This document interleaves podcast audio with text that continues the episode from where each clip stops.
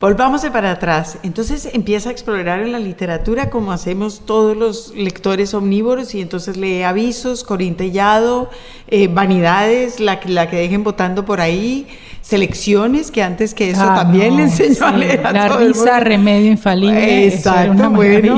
Y de pronto novelas que van llegando por ahí y que caen en las manos de uno porque son bestsellers y empieza uno a leer y usted lee un libro, le cae en las manos un libro como La Casa de los Espíritus, que supongo que es el, Sí, el claro. Isabel Allende del que Sí, estamos sí, hablando. Totalmente. Y que, y dice, "Ah, Sí, no, yo digo, yo quiero hacer esto. Es como, Ya. sí, me picó el bichito y digo, quiero hacer.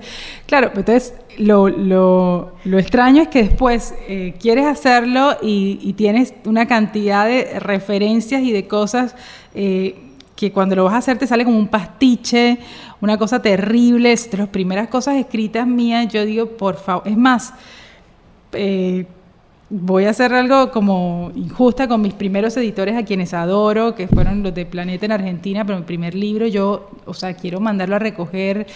Digo, no, por favor, este libro, porque todavía fue, lo escribí a los 26 años, recuerdo había llegado a Buenos Aires y hice todo un taller de literatura que me sirvió mucho como para disciplinarme, porque ya tenía muchas cosas escritas, pero como esa cosa de organizarte y corregir y no sé qué. claro, porque usted, y quiero volver para atrás antes Dale. de esa novela, usted empieza a leer eso y dice, carajo, esto es lo que yo quiero hacer. Ya entendí de dónde salió esa cosa de escribir novelas largas, por supuesto. sí, Así que esto es lo que yo quiero hacer. ¿Cómo se hace? Claro. Y empieza a Empiezo hacer- ensayar. a ensayar, a hacerlo sin una vez más sin ninguna guía, sin nadie que me dijera, no, esto, este personaje no tiene que o sea, que es algo que te ayuda un poco a organizarte cuando vas a este tipo de espacios como talleres y cosas. Claro. Eh, y, y bueno, empecé a hacerlo así como atrevida, tal, tal, pero yo misma, por suerte, como que siempre he tenido como un sentido muy crítico de las cosas que hago. Y entonces, por supuesto, leía y decía, esto, no tiene- esto es terrible, es como que yo, pero ¿por qué a ella le salió bien? O como, ¿por qué a tal autor sí? Sí. Como que, ¿en qué consiste? Parecía algo fácil y no, es terriblemente difícil llegar a...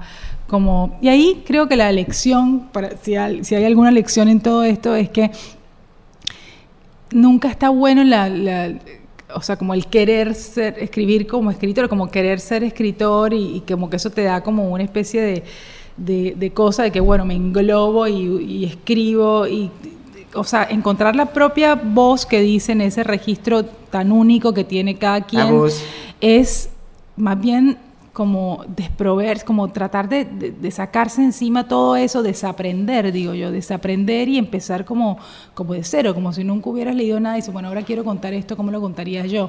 No como lo como a quién me cop de quién me copio, quién me gustó más y de quién me copio, que, era, Claro, que es un poco lo que uno llegar hace. A, yo, a Sí, ese yo y a totalmente. esa voz, tiene que haber pasado por todo aquello. Tal cual. Y haber ensayado. Llegó a esta voz. ¿Cuándo llegó a esta voz? ¿Hubo un momento en que usted dijo, así es? Yo creo que me ayudó lo que te decía antes, eh, la experiencia ¿no? de tener estas columnitas eh, que me obligaban a salir, a mirar, y como tenía tanta limitación de espacio, decía, bueno, la esencia de lo que quiero contar es esto, y me tengo que concentrar en esto, y también fue difícil llegar a ese punto. Ese, esas columnitas, de hecho, se editaron en un libro que se llama Las personas normales son muy raras, que me lo editó una editorial de México, así como extrañamente descubrió las columnas y dijo, te puedo... el y bueno, título más y salió. del mundo. Sí, un título que además es completamente viste, elocuente. O sea, eso es ese libro. Es personas normales haciendo cosas que, que si lo miras con un microscopio muy de cerca dices que está haciendo, es rarísimo. Pero tiene como una cosa de la cotidianidad, de que eh, así es la vida en Buenos Aires, así, eh, no sé, me comí esto en este bar y vi a este señor haciendo tal cosa.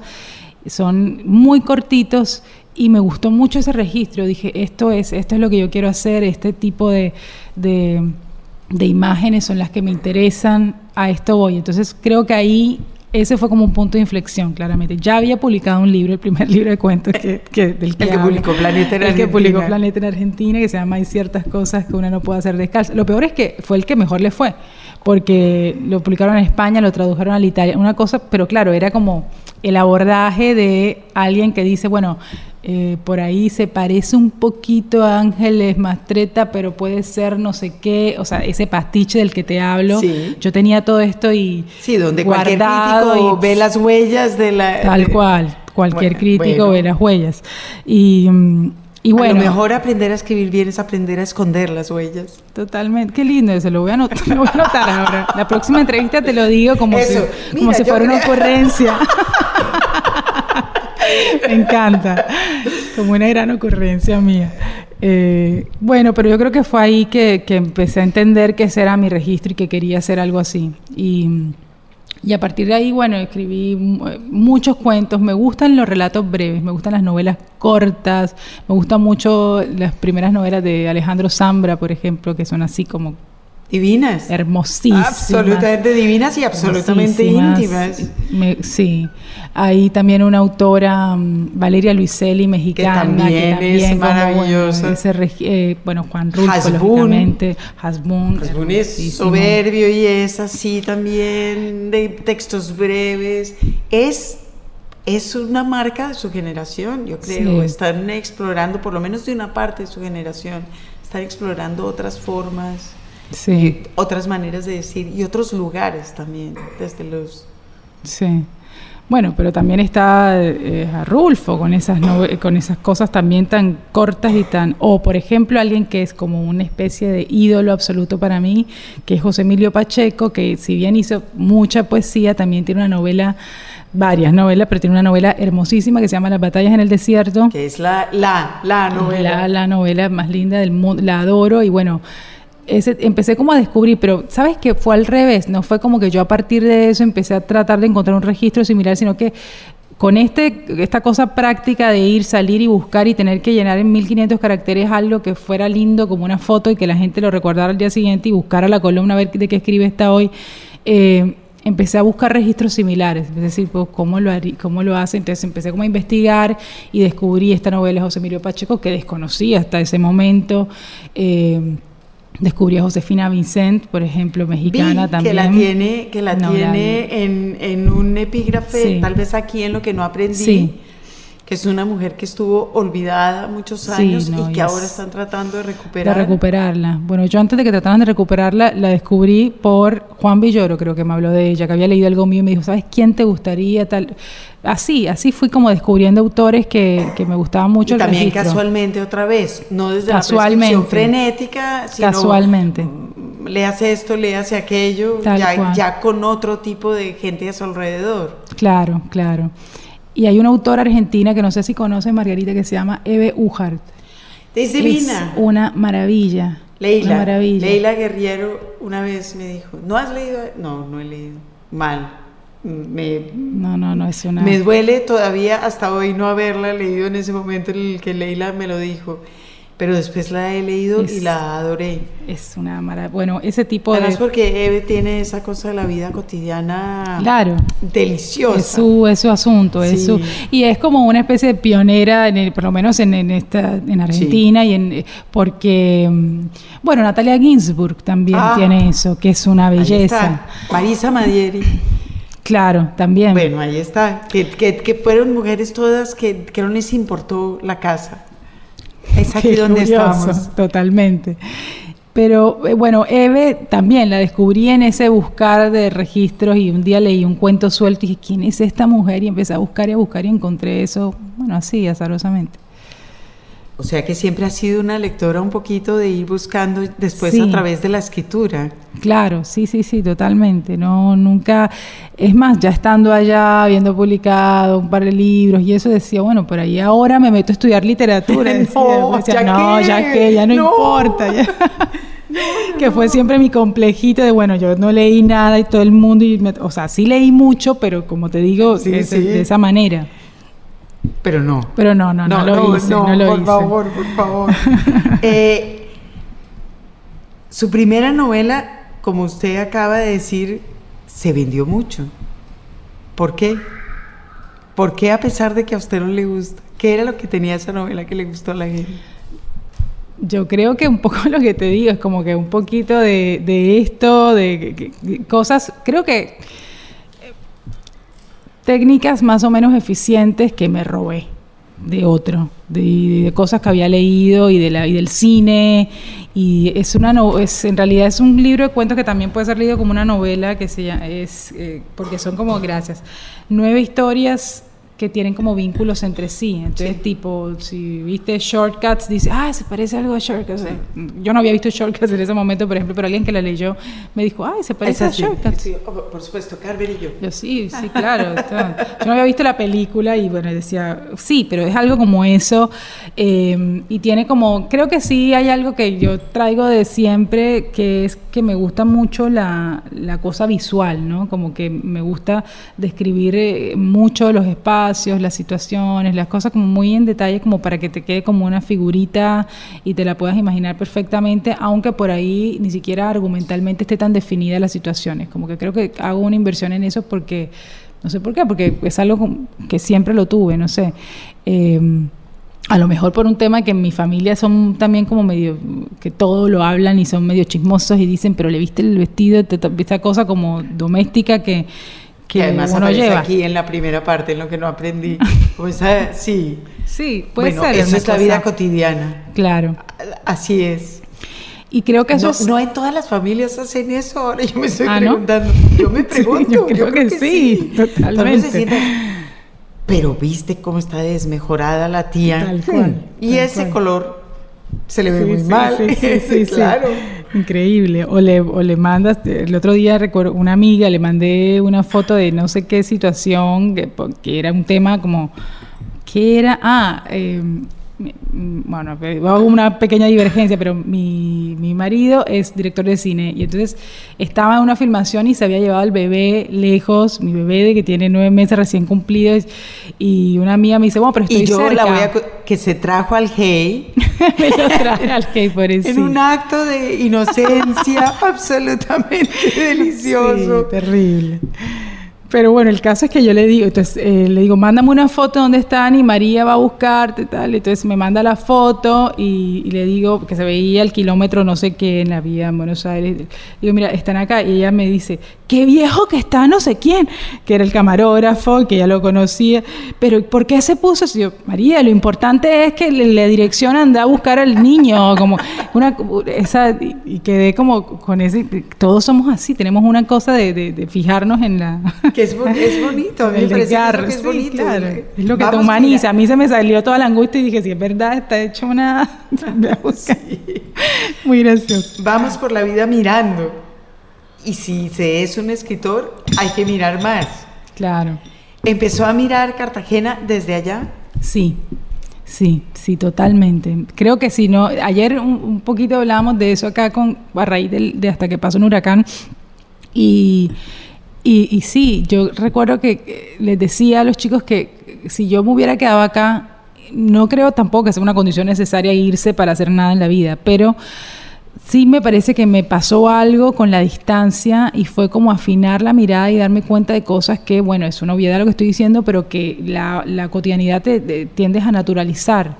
Eh, cosas que desde adentro eh, son completamente naturales para ti, desde afuera pueden ser absolutamente grotescas y siniestras y dices, ¿qué pasa acá? Empiezas a ver como...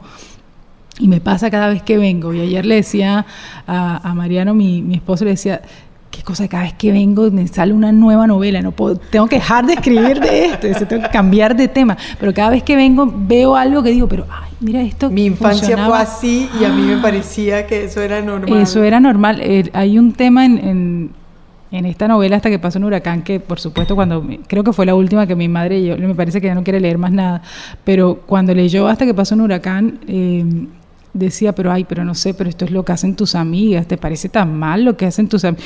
Claro, ese tema de que hay chicas que se van a Estados Unidos al mes, no sé qué, y se quedan allá y le pagan a alguien para que tener el bebé y que tengan visa desde chiquititos es como, acá es cierto, yo viví eso acá y decía, bueno, no, no sé quién está en Estados Unidos teniendo el bebé y me parecía lo más normal del mundo. Cuando llegué esa, en este viaje que escribí hasta que pasó un huracán eh, hace varios años y, y, alguien me comentó que no sé quién estaba en Estados Unidos teniendo el bebé, yo dije, pero qué locura es esta, pero cómo es que...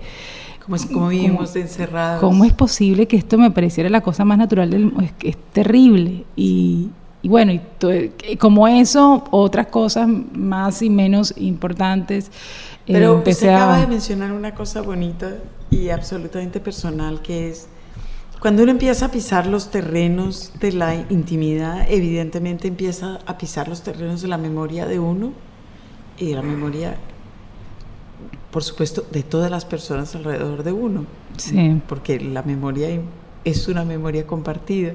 Sí. Y ahí está su mamá diciendo, pero Margarita, ¿cómo se le ocurre haber escrito sobre eso? Claro, totalmente. ¿Pasó eso? Sí, pasó eso y sigue pasando y yo creo que ya en un punto ni siquiera se habla. Se siente muy expuesta y y estoy segura que no, o sea, pasarán años antes de que lea lo que no aprendí, por ejemplo, que es muy, eh, como mucho, porque ni siquiera es que, porque después uno dice, no, es que es autobiográfico, tiene elementos autobiográficos, pero no es un calco de mi familia, ni a mí me pasó necesariamente eso, ni nada. Pero, pero claro, eh, independientemente de eso, hay como una especie de, en Argentina le llaman escrache, que es como una sobreexposición, como si yo hiciera un graffiti y dijera Margarita es una HP en la puerta de tu casa, como que hay una cosa fuerte de exposición y yo lo pensé mucho antes de hacerlo mucho, este y otras cosas que he escrito que también pueden ser bastante fuertes para, para mi familia, eh, para mi madre sobre todo, que es como la voz cantante.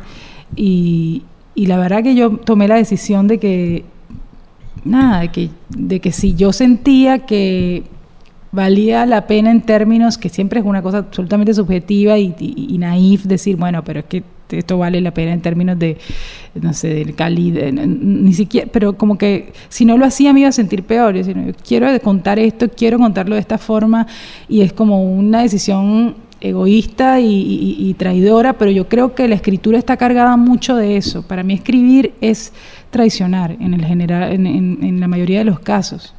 Qué bonito eso. Estaba pensando ayer eh, en eh, Javier Jenkins, escribió el libro sobre el boom, contando anécdotas sobre ese monstruo que era Donoso.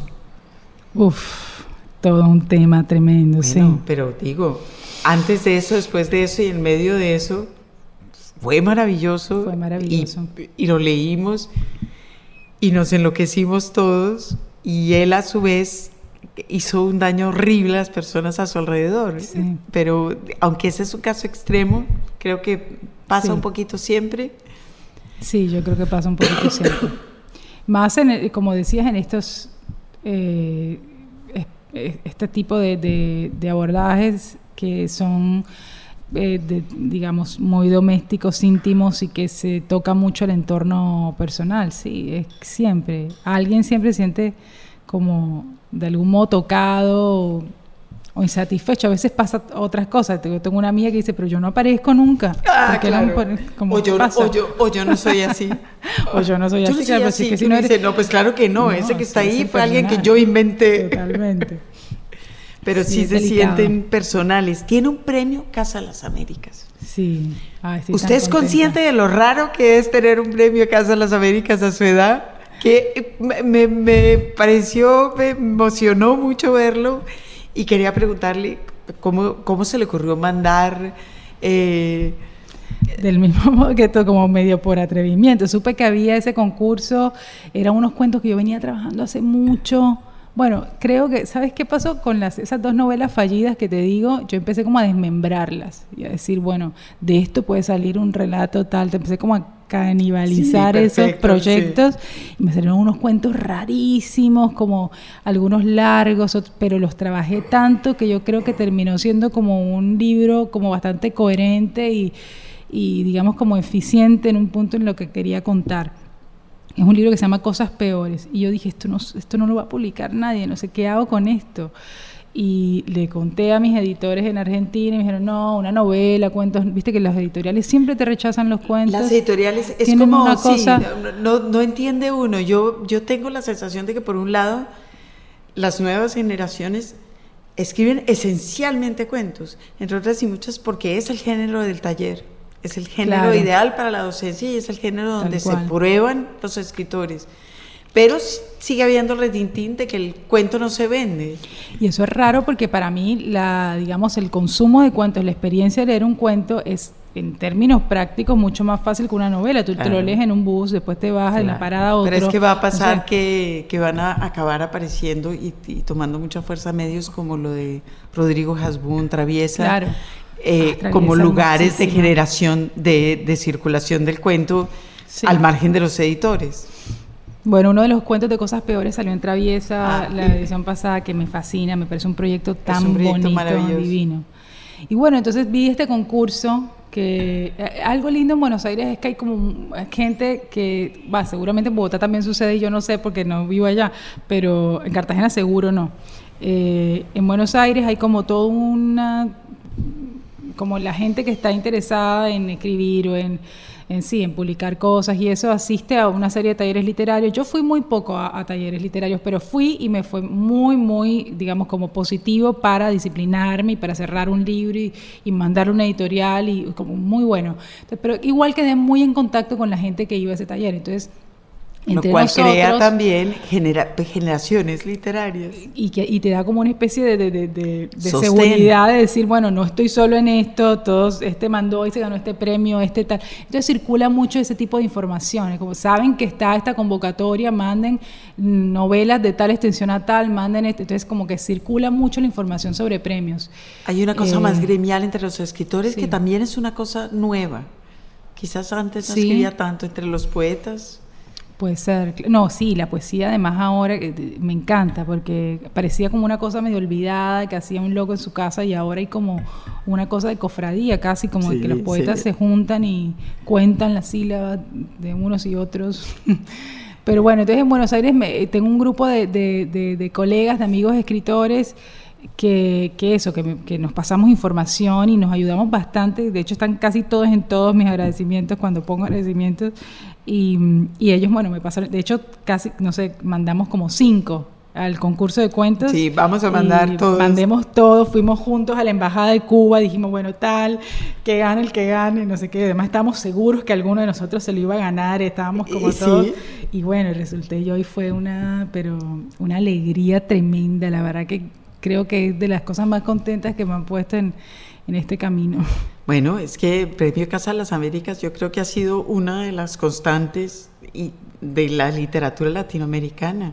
Han pasado por ahí, ha tenido sus momentos altos y sus bajos, pero sigue siendo... Sí, ¿no? y además es muy curioso porque es un premio que obviamente, o sea, está como cargado de un prestigio, de un reconocimiento muy bonito que no se condice con, con lo que te dan de plata, porque es como muy poca plata y, no y en general cuando los escritores se postulan a un Y ya premio... en ese momento en tampoco no tienen mucha plata para editarlo. Claro, las ediciones son precarias y todo, pero te da una cosa de es un premio de Casa de las Américas, está buenísimo. es un premio poderoso. Y, y- y es divino estar en esa lista. O sea, Sí. después entras premiados y dices, ay, yo estoy ahí. Es Eso, una, es una lista, es una lista Claro. importante. Eso sí, fue muy, muy gratificante. Y ahora eh, estaba invitada de jurado de este año, pero me coincidió con esto y tuve que, nada, no, no pude ir, pero bueno, por ahí el año que viene vuelvo. Bueno, Margarita, para cerrar este fragmento, yo quería pedirle que leyera un, un fragmento de algo suyo, cua- cualquiera de estos El dos. que tú me indiques. Estoy buscando uno de los capítulos de las conversaciones de Katy con su mamá que me parecen deliciosos Ay, qué lindo. y que, que me parece que vienen bien. Mi mamá duraba ofendida unos dos días, como mucho, y ya habían pasado, así que seguro esa noche me hablaría. Pero recién era de mañana y ya había salido a visitar a mi abuela que vivía en el pie de la popa. Mi abuela se había torcido un tobillo y no tenía quien le preparara una sopa miserable porque la muchacha, una india solapada que le había robado hasta las barritas del pelo, decía, ahora sí se había alargado del todo. Eso me había dicho por teléfono cuando le contesté. Mi mamá se había llegado a Gavito y seguro que después iban a comer empanadas chinas. A mí ni me convidó. Mi papá estaba en su oficina atendiendo una visita. No era un cliente, sino una visita. Eso había dicho Mary que él le dijo. Tráele café a la visita, Mary. Yo me asomé en la puerta de la oficina que estaba entreabierta y vi a un señor que estaba bien vestido, pero tenía la cara mohosa. Y nos gustaría invitarlo, don Gabriel, a que participe en nuestro próximo Congreso de Ciencias Ocultas que se va a hacer en el mes de agosto en República Dominicana, le decía. Mi papá tomaba café despacito y al señor le saltaban los ojos de acá para allá, impaciente. Su testimonio, siguió el señor, nos será de muchísima ayuda para ampliar las miras de los más fundamentalistas. Recorrió las bibliotecas con los ojos bien abiertos y después dijo, veo que tiene mucha bibliografía al respecto. Yo tengo muchos libros de muchas cosas, dijo mi papá, seco. Sí, claro. El señor se acomodó el cuello de la camisa, que era marroncito claro como él. Usted es un ecléctico poco convencional, por eso nos interesa su participación. Déjeme pensarlo, dijo mi papá, y para el señor fue como si le acabaran de dar un premio. La cara se le ensanchó de la sonrisa y hasta los cachetes se le colorearon un poco. Se levantó de la silla. Mi papá también. En la puerta de la oficina le dio la mano, que así de lejos parecía blandita y fría. Después se fue. Los libros. Señal Radio Colombia. En su mesita de noche.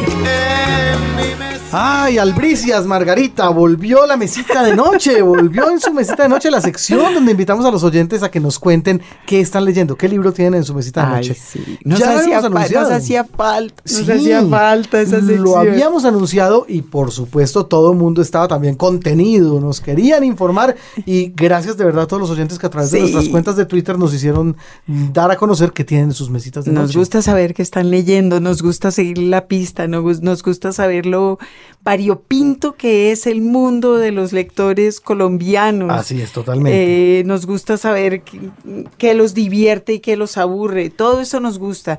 Y, y, y, como nos ponen tan contentos, entonces vamos a tener libros de regalo hoy también. Claro que sí. Ya tuvimos a Daniel Ferreira aquí, el ganador del premio Clarín de novela.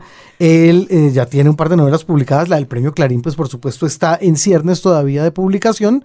Pero eh, tenemos para los oyentes un ejemplar de Viaje al interior de una gota de sangre, que es una de las novelas que preceden a esta pentalogía de, de Colombia. Sobre la violencia en Colombia. Sí. Y también tenemos la balada de los bandoleros baladíes. Tenemos esas dos uh -huh. y para aquellos de ustedes que no alcanzaron a oír el programa de Daniel, pues lo pueden chequear en nuestro podcast. Así es. Eh, que ya está también al día, perfecto, entonces pueden bajar los programas ahí, los pueden revisar, eso estará muy bien. Sí, enhorabuena también, todo muy po actualizado. Pondremos, sí, pondremos eh, el enlace por Twitter, pero bueno, por ahí buscando también se lo encuentran fácil. Seguro que sí. Seguro Total que, que sí. hoy tenemos para nuestros, para nuestros oyentes de la mesita de noche las dos novelas de Daniel Ferreira y una novela nuevita, nuevita, nuevita, recién salida del horno uh -huh. de un programa eh, que vendrá en el, en el futuro, yo creo que dentro de un mes.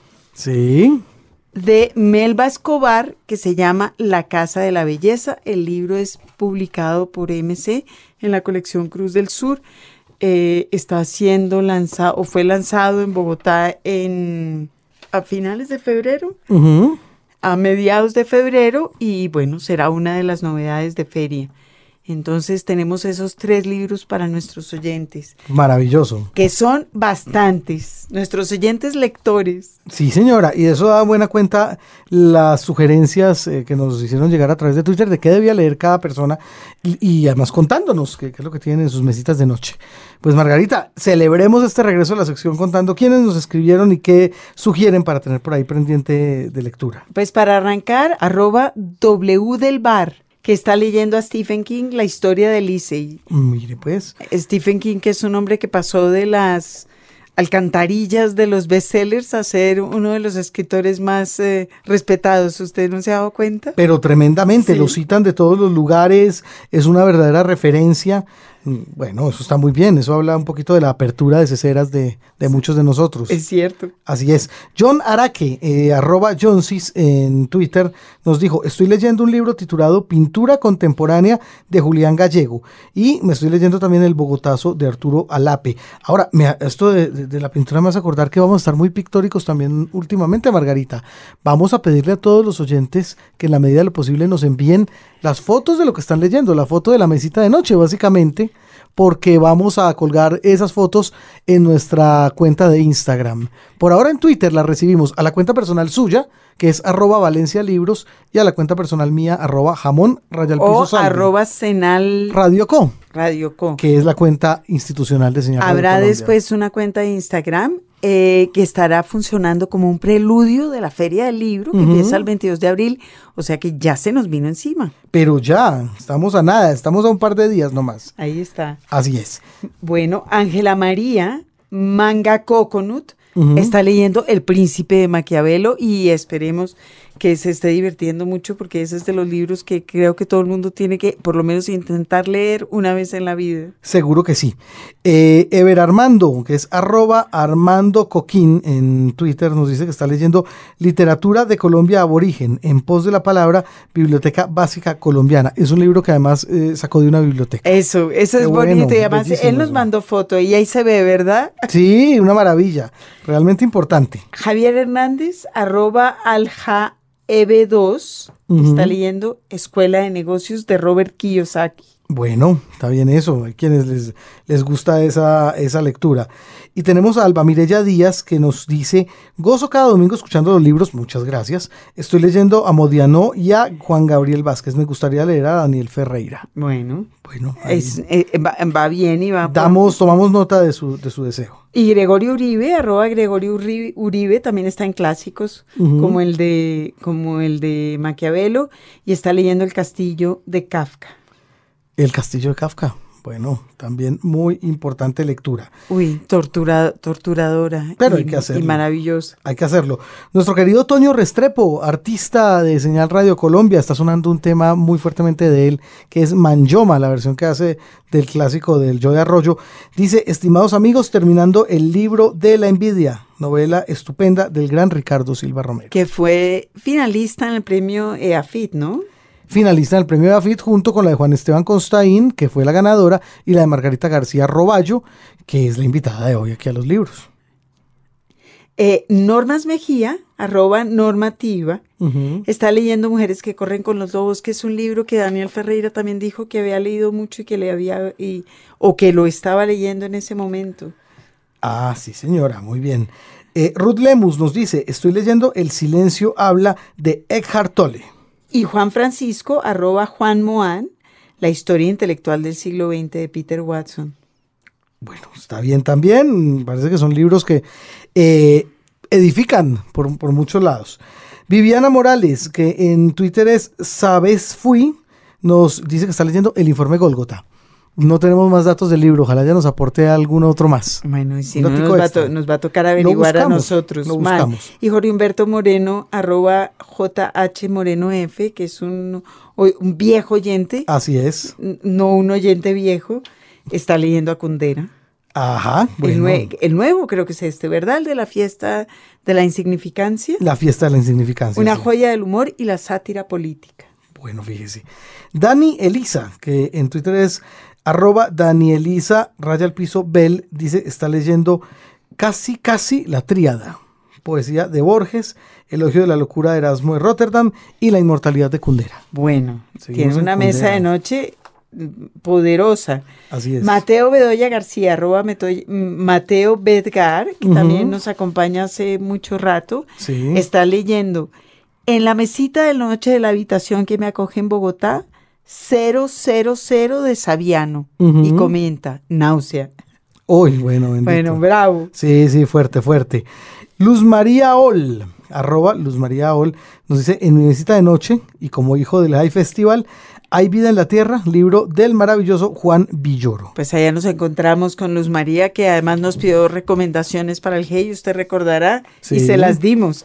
Pero por supuesto que sí. Nos tendrá que contar qué, qué le gustó de lo que le recomendamos. Ah, bueno, nosotros esperamos que ustedes también se comuniquen con nosotros a través de las cuentas de Twitter, como lo han venido haciendo tan juiciosamente, arroba Valencia Libros, arroba jamón raya al piso salve, y recuerden que las fotos de sus libros que vayan poniendo en este momento van a ser pasadas a nuestra cuenta de Instagram y después les vamos a contar un poquito más qué va a suceder por ahí, por ese lado. Por ahora, enhorabuena, regresó en su mesita de noche. Y, ah, una cosa más. Por favor, pongan las fotos con el hashtag, o sea, el numeral en su mesita de noche. Ningún otro numeral se acepta. Numeral en su mesita de noche. El Run Run Editorial.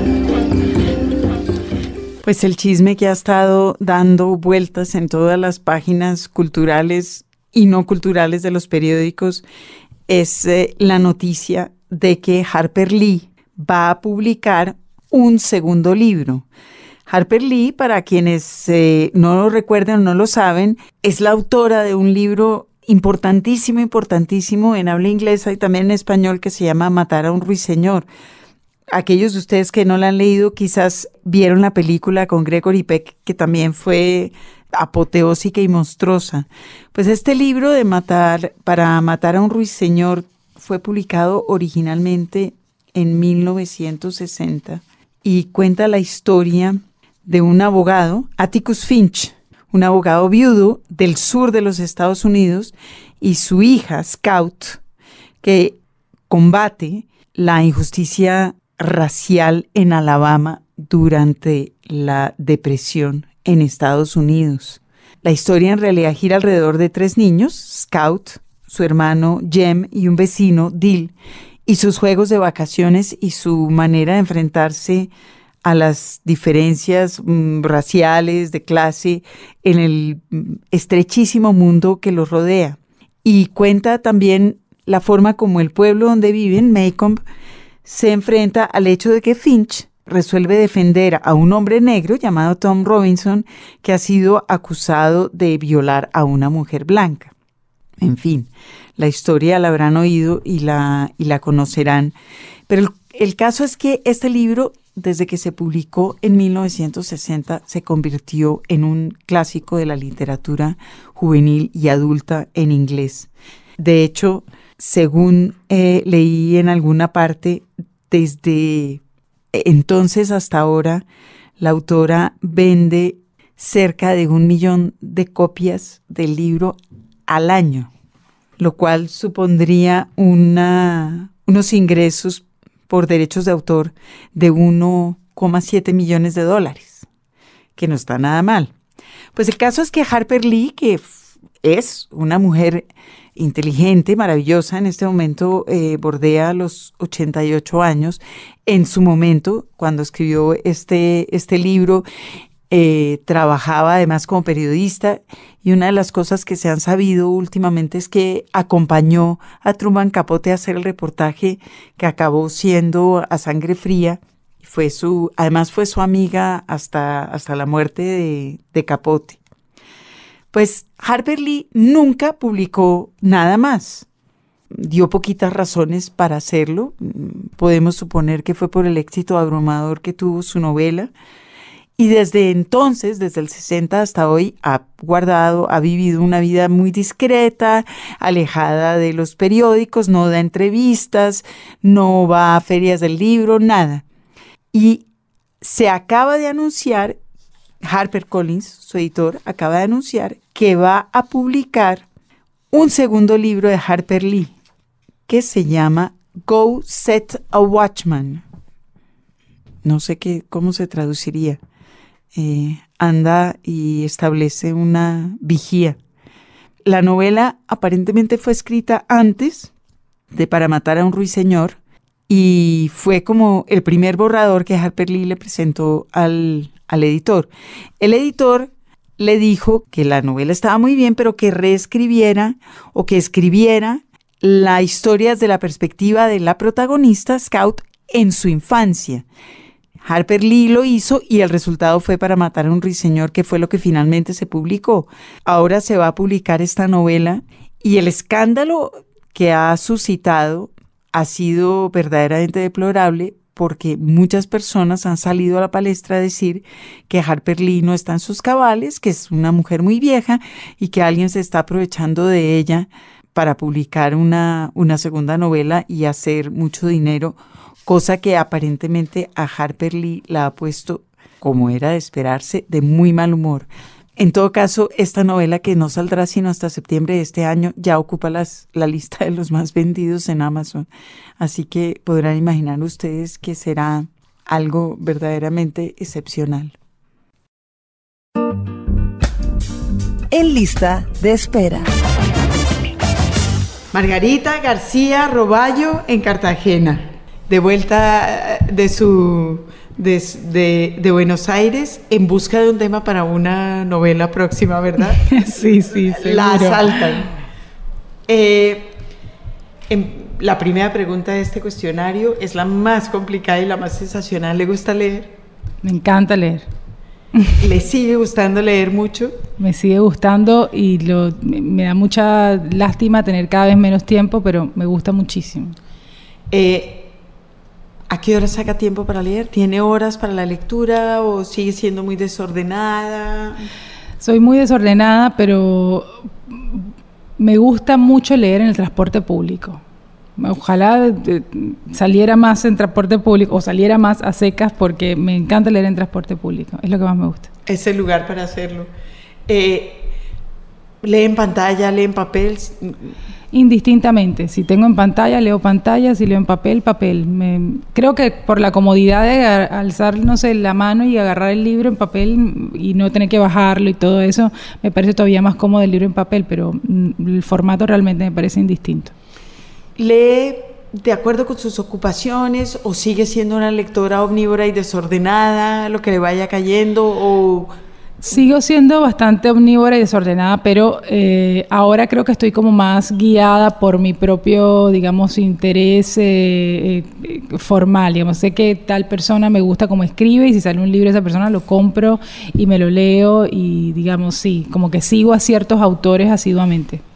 ¿Y todavía se deja sorprender por alguna cosa que le caiga entre las manos a la hora del ocio? Pero por su, creo que no no hay vez que no, no me sorprenda. Eh, cuando hay algo que me gusta, digo, wow, este, y indago y busco más y todo. Me pasa también últimamente que si no me gusta, lo dejo. O sea, como que no me. Antes decía, bueno, lo sigo leyendo porque por ahí hay algo en el medio que no. No, ahora si no me gusta de entrada, digo, no. Ya. Y paso al siguiente. Ya, se va. ¿Tuvo algún libro favorito durante la adolescencia? ¿Era Allende? ¿O era.? No. Eh, ¿Algún libro que no, cargara segura- entre la maleta a todos lados? ¿Subrayara? Cuando era, digamos, preadolescente, eh, recuerdo que andaba mucho en la mochila con los libros de Nancy Drew. Sí. La posada de las Amamos lilas. a Nancy Drew. Eso me encantaba. Y después Sí. un poco más grande me gustaba mucho Julio Verne y me Los- gustaba Los libros de Nancy Drew además aguantaban la mochila porque tenían tapadura. totalmente. La mochila es Sí, la sí, muerte sí. de los libros. Sí, es verdad, se arrugaban todos y yo los de Nancy Drew, pero a, a full, me encantaba. Y después de eso, Después de eso, bueno, mucho, me gustaba mucho García Márquez, me gustaban los cuentos de García Márquez, eso como buena cartagenera lo leí todo, eh, pero después, quizá un poco más eh, grandecita, eh, me gustaba, a ver, ¿qué te digo? Empecé a descubrir como escritoras mujeres que me gustaban mucho. Creo que en esa época, a ver, descubrí una americana que me fascina, que se llama Laurie Moore que escribe unos cuentos maravillosos. Es cuentista, otra Es vez. cuentista y tiene unos cuentos que son los mejores cuentos, la verdad, que he leído en la vida. Tiene unos cuentos, te recomiendo, que seguramente lo has leído, pero hay uno que se llama eh, Balbuceo Canónico, que es la- el del bebé. Un cuento de un bebé que le da cáncer, una cosa, pero no así dicho, es terrible. El cuento más hermoso del mundo. lo buscaré. Lo buscaré y lo leeré y le contaré. Muy bien. Eh, ¿Cómo ha sido su relación con los editores? Porque tiene que haber sido muy buena, pienso yo. Si pues, se lanzó a publicar en Planeta Argentina, publica con Malcolm en Malpaso, publica con Felipe, eh, con Laguna, en, Sí, en creo que he Bogotá. Creo que he tenido mucha suerte, la verdad, porque em, em, la mis editores en Planeta, eh, que en realidad ahora estoy sacando con Sex Barral, que es bueno, un sello eh, interno de Planeta, que acá también no, de Planeta Sex Barral o no. Es el sello literario de Planeta. Bueno, yo pasé de publicar Planeta tipo como con Ja- como tipo el mismo catálogo de Jaime Bailey que me sepultaba cada edición eh, a con Ah, Sex. Barral que es un poco más eh, Bueno, manejable, otra más vez lindo. está en una lista Claro, importante. muy lindo. Estoy contentísima. El libro de cuentos sale ahí en Sex Barral. Estoy súper contenta. Eh, ellos son maravillosos. Siempre he tenido una relación divina con ellos porque empecé con los de Planeta. Eh, fue azaroso, pero no fue tan azaroso porque en realidad me volví primera amiga de ellos. O sea, como que los conocí así de, en Buenos Aires y empecé. De hecho, llegué pidiendo trabajo para hacer esas lecturas que te, Sí. tienes que hacer informes y todo. sí. Entonces, digo, bueno, me gusta leer y pagan por eso, lo hago. Entonces hice mucho ese trabajo con Planeta y un día le dije a mi jefe, que era el editor, el director, le dije, ay, sabes que escribí unas cositas que por ahí no ¿Por sé qué si no te le puedo pagas a mandar. alguien más? Claro. Y él lo leyó y me dijo, listo, claro que sí, como que hubo muy buena, mucha, muy buena recepción y muy, como muy generosos fueron. Y después, pero eso sí tengo que decir que, o sea, ellos con ellos tuve una relación particular, que, que- porque los quiero y son como amigos, pero mi experiencia de publicar con editoriales grandes, o sea, yo a quien va a escribir algo por primera vez y está yo realmente estoy fascinada con las editoriales chicas, las independientes, Malpaso, Laguna, Arlequín en México, eh, Sexto Piso en México, Montacerdos en Chile. Hay una cantidad de editoriales. Usted está haciendo eso que estoy está haciendo, haciendo eso. muchos escritores jóvenes que es no, no casarse, vender sus sí. derechos ni casarse, sino Totalmente. picotear, que, Picotear. Es, que es maravilloso porque además mueve las editoriales. Mueven, se- te cuidan muchísimo la edición. Cuando vas a los lugares eres como en, en menor escala, como si fuera Salman Rushdie, no sé qué, pues te llevan a todos lados, te dan contacto con los lectores. Se preocupan mucho, mucho porque, porque lógicamente es como de lo que viven también y es porque lo hacen por pasión y porque le, y en cambio que una editorial grande que te, te puedes encontrar con mejores y peores editores, pero es como un supermercado que te ponen como en una góndola y si se venden bien y si no te saldan y si no te dicen, bueno, dejémoslo un poco más, pero tal, es como más un negocio, que está bien, es un negocio, pero me encanta que exista la alternativa de las editoriales chicas, yo estoy pero enamorada se de siente mis en buenas editores. manos y se siente Sí. que está circulando bien en América Latina. Pues lo vamos a hablar del paquetico. Mm, Sí, yo creo que el paquetico sigue siendo la, la regla de las editoriales chicas en América Latina y grandes, porque insisto, yo no entiendo cómo si tienen casas editoriales en todos los países no pueden hacer ediciones compartidas. Yo le decía a, Nacho, mi editor en Planeta, decía, pero, pero si es hasta más barato, porque no lo pagan entre varios y dan unos acá? No, es que hay como cosas internas que uno no entiende y no, es como que es muy localizado. Eso me sigue pareciendo como un defecto. Pero también es verdad que entre las editoriales chicas cada vez hay más como una cosa de, de como decía antes, como una especie de cofradía, de hermandad, de, que... funcionan, eh, algunos han empezado a funcionar como una cooperativa como que una es cooperativa. maravilloso. Por ejemplo, entiendo que Laguna distribuye con Almadía en México y Almadía con Laguna. Entonces, como que se vuelve una cosa que estás igual en otros países, aunque sea una editorial eh, como muy localizada. Eso me parece que estás haciendo, están haciendo un buen trabajo las editoriales chicas. ¿Qué libro has regalado muchas veces? Las batallas en el desierto. ¿Qué libro no regalaría nunca? Las batallas en el desierto de José Emilio Pacheco. Ya Sí. hablamos de ese libro, pero volvemos a... Una cuña. Hay que leer las batallas en el desierto de José Emilio. Pacheco. Sí. ¿Qué libro no regalaría nunca? Uno muy pesado. Uno grandote así, gordo, tipo... Mentira, porque hay pesados muy lindos. Conoces a un autor que se llama Rohinton Mistry, por ejemplo, ese, me leí hace poco, bueno, hace ya varios, como un par de años, pero es un libro divino que se llama Un perfecto equilibrio. Eso, bueno, esa es mi, mi, mi tarea para ti, Rohinton Mistry. Leila te dio a Beujar, yo te doy a Rohinton Mistry. Voy a, voy Muy a anotarlo ya. Era un libro así, gigante, pero es tan... Enseguida pensé en ese y dije, no, como no voy a regalar ese libro, no, no regalaría... Y Me- dos tareas, ya no me puede poner más No, tareas. Lori Moore es una maravilla. Voy a buscar ese cuento. Escribe en computador, escribe a mano. En computador. Perdí la letra. La perdí hace mucho. ¿Se considera una escritora? Sí. ¿Desde cuándo? Desde... Creo que hace muy poco, la verdad, desde hace muy poco, pero... O sea, soy capaz de decirlo hace muy poco, pero creo que desde siempre me considero una escritora. Esa es- podría ser una respuesta. decir. Ya lo puedo Ya decir. sí. ¿Usted qué hace? Ah. Sí, era terrible antes. No, bueno, a veces escribo. y- no, pero ahora realmente lo es lo, es lo que hago, escribo. Ok. ¿Cuánto tiempo se demora desarrollando un libro? Con- a- ¿Aborda los libros como, como proyectos grandes ahora? ¿Ya volvió a pensar en...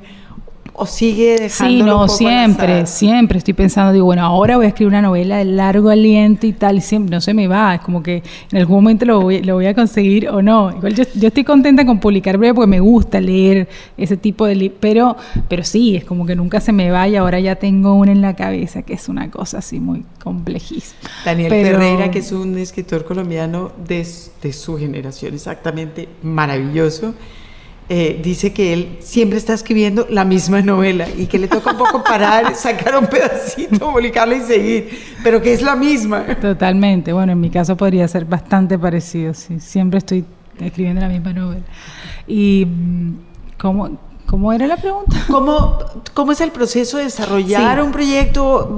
mm, lo tiene que pensar todo, se sienta a escribir, a ver qué sale. Sí, sí, en general me siento, o sea, tengo como una idea, me pasa que tengo como, cuando hay un tema como recurrente que no puedes dejar de pensar en eso y, como una especie eso que llaman las obsesiones del yo creo en eso, yo creo que uno lo persigue en unos temas siempre y hasta que no lo escribes y te lo sacas de encima, no deja de ser un tema, como que hay como que resolverlo.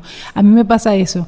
Eh, de hecho, con esto, que, esta nueva novela que estoy imaginando, hace como un año y medio que tengo, uy, yo quiero escribir sobre esto porque y, me imagino los personajes, y ya han cambiado mil veces los personajes, que tal es tal, pero mejor este, mejor no tiene esposa, mejor.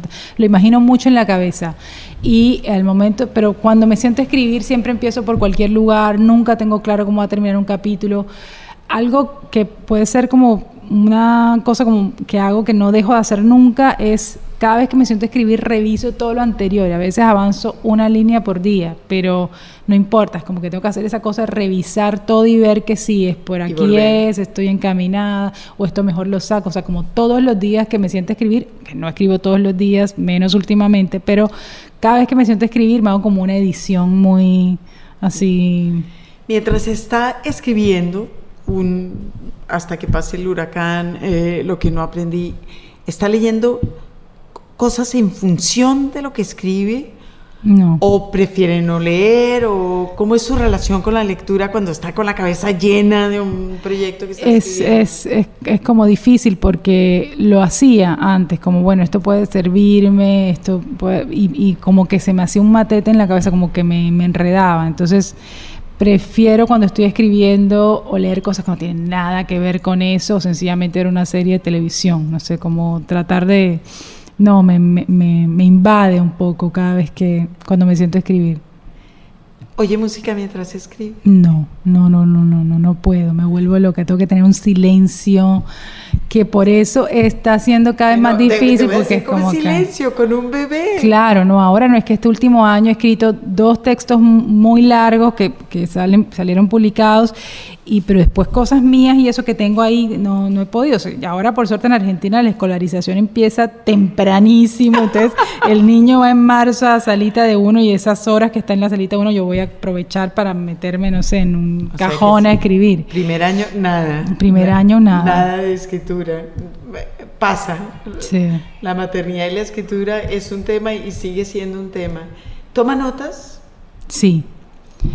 Antes no lo hacía por esa cosa caótica que tengo, que me voy a acordar, me voy a acordar, pero eh, la verdad que ha sido una maravilla aprender que hay una libreta y un lapicero cerca y, llevo en general en, y, a veces es como vergonzoso porque la saco en un lugar y hago como que estoy tomando nota de algo que miro en la pared, pero Sí. Estaba anotando una idea. ¿Y ya acá tiene fetichismos con eso? ¿Lápiz, eh, libretas o lo que le vaya cayendo? Nada. a veces creo que lo metí, no lo metí, entonces pido a alguien, ay, tienes un lapicero que tengo que anotar una dirección. Y hago eso.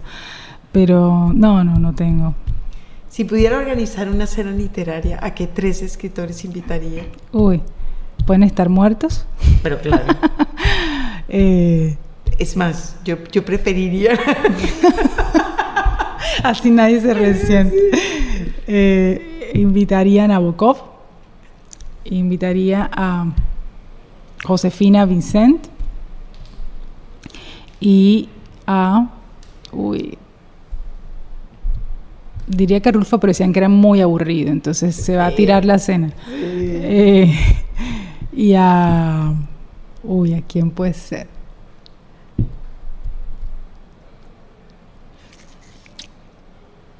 A Tomás Eloy Martínez porque era divertidísimo y seguramente iba a ser una conversación fabulosa entre Nabokov, que es tímido, y Josefina Vicente, que era una señora muy así callada. y En otras formas de entretenimiento, ya acaba de contar que ve series. ¿Ve televisión regularmente? ¿Solo series? Sí, ah, eh, ah, o sea, hasta hace dos años era, o sea, no me perdía una sola serie, era una consumidora voraz de series. Creo que vi todas las grandes, así las importantes. ¿Alguna favorita? Eh, sí, varias. Me gustó mucho. Esta es totalmente retro y, y ya casi no, pero The West Wing Sí. La del presidente de Estados Unidos, Sí, sí. yo la- creo que me sé parlamentos completos de esa serie, me pareció maravillosa. Me gustó mucho Los Sopranos, The Wire. The Wire me parecía encantadora. Mad Men la vi toda también. Eh, no, muchas. Me, gusta mucho esa cosa que tienen las series de, de- que- pues, con respecto al, al consumo, esa voracidad que te plantean. De, Sí, sí, yo no las veo por o sea, en la televisión, sino que tengo como, compro los DVDs Claro, y, para o- poder empacharse. Para poder, claro, estar así. muy- Entonces, veo series cuando puedo. eh, ahora, desde que yo estoy con mi Con un bebé, Pareja, so- además. las series son maravillosas. son maravillosas porque te dan ese tiempo justo que está en la siesta, ves un capítulo y tal. Pero tengo la, la gran desventaja de que a mi pareja, que es director de cine, no le gustan las series. Dicen que le han hecho mucho mal al cine, que el lenguaje televisivo está metido, no sé Toca tiene como una a fumar cosa. a la terraza usted Claro, con las yo digo como que, entonces cuando él tipo, y él me dice, no, pero mejor veamos una película, entonces tenemos como que li- casi como negociar y vemos, entonces también veo muchas películas Ok. y, y ¿En series. la casa van al cine? ¿Pueden ir al cine con bebé? No. Muy poco hemos ido últimamente, pero tenemos un televisor espectacular, por supuesto, porque él es director y se compró una cosa que creo que la dejaron de hacer después de que él se la compró, porque es totalmente atípico, pero que tiene como, como, como función eh, eh, imitar lo más cerca posible del cine. Entonces es espectacular. Entonces ahí vemos muchas películas. Ok. ¿Sigue alguien en la red? tengo muy no tengo Twitter eh, dejé de tener Facebook hace un tiempo me- me- en un momento me empezaron a parecer como muy tóxicas las, las Ok. redes Y, y blogs o sitios que adore y a los cuales que visita dos veces a la semana. Sí sí o, o pues, navega diarios azarosamente o no navega.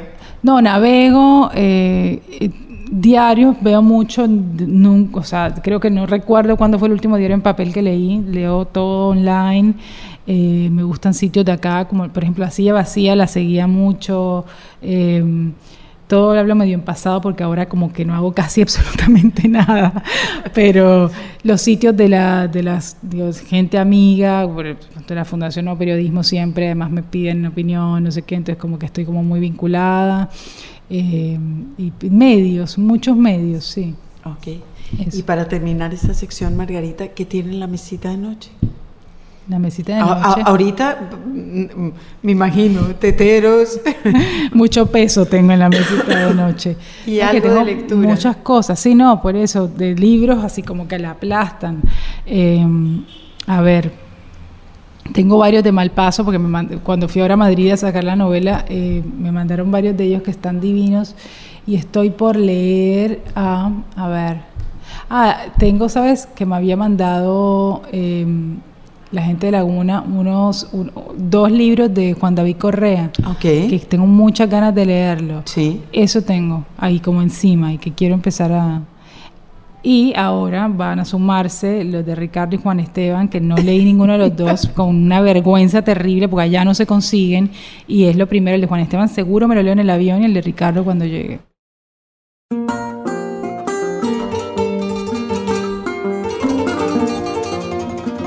Muchísimas gracias por acompañarnos, Margarita No, García, a a ti, pesar del calor, la frenética actividad, el bebé. Muchísimas, Muchísimas gracias, gracias qué a gusto ti. tenerla. Gracias, gracias. Muy lindo. Agradecemos a la escritora Margarita García Roballo, quien muy amablemente acogió al equipo de Señal Radio Colombia en el pasado Hey Festival de Cartagena. En la heroica nos acompañaba justamente en el Control Master Héctor Londoño. Aquí en Bogotá, mi querido James González. Jaime Andrés Monsalve, quien les habla, se despide de ustedes. Hasta la próxima.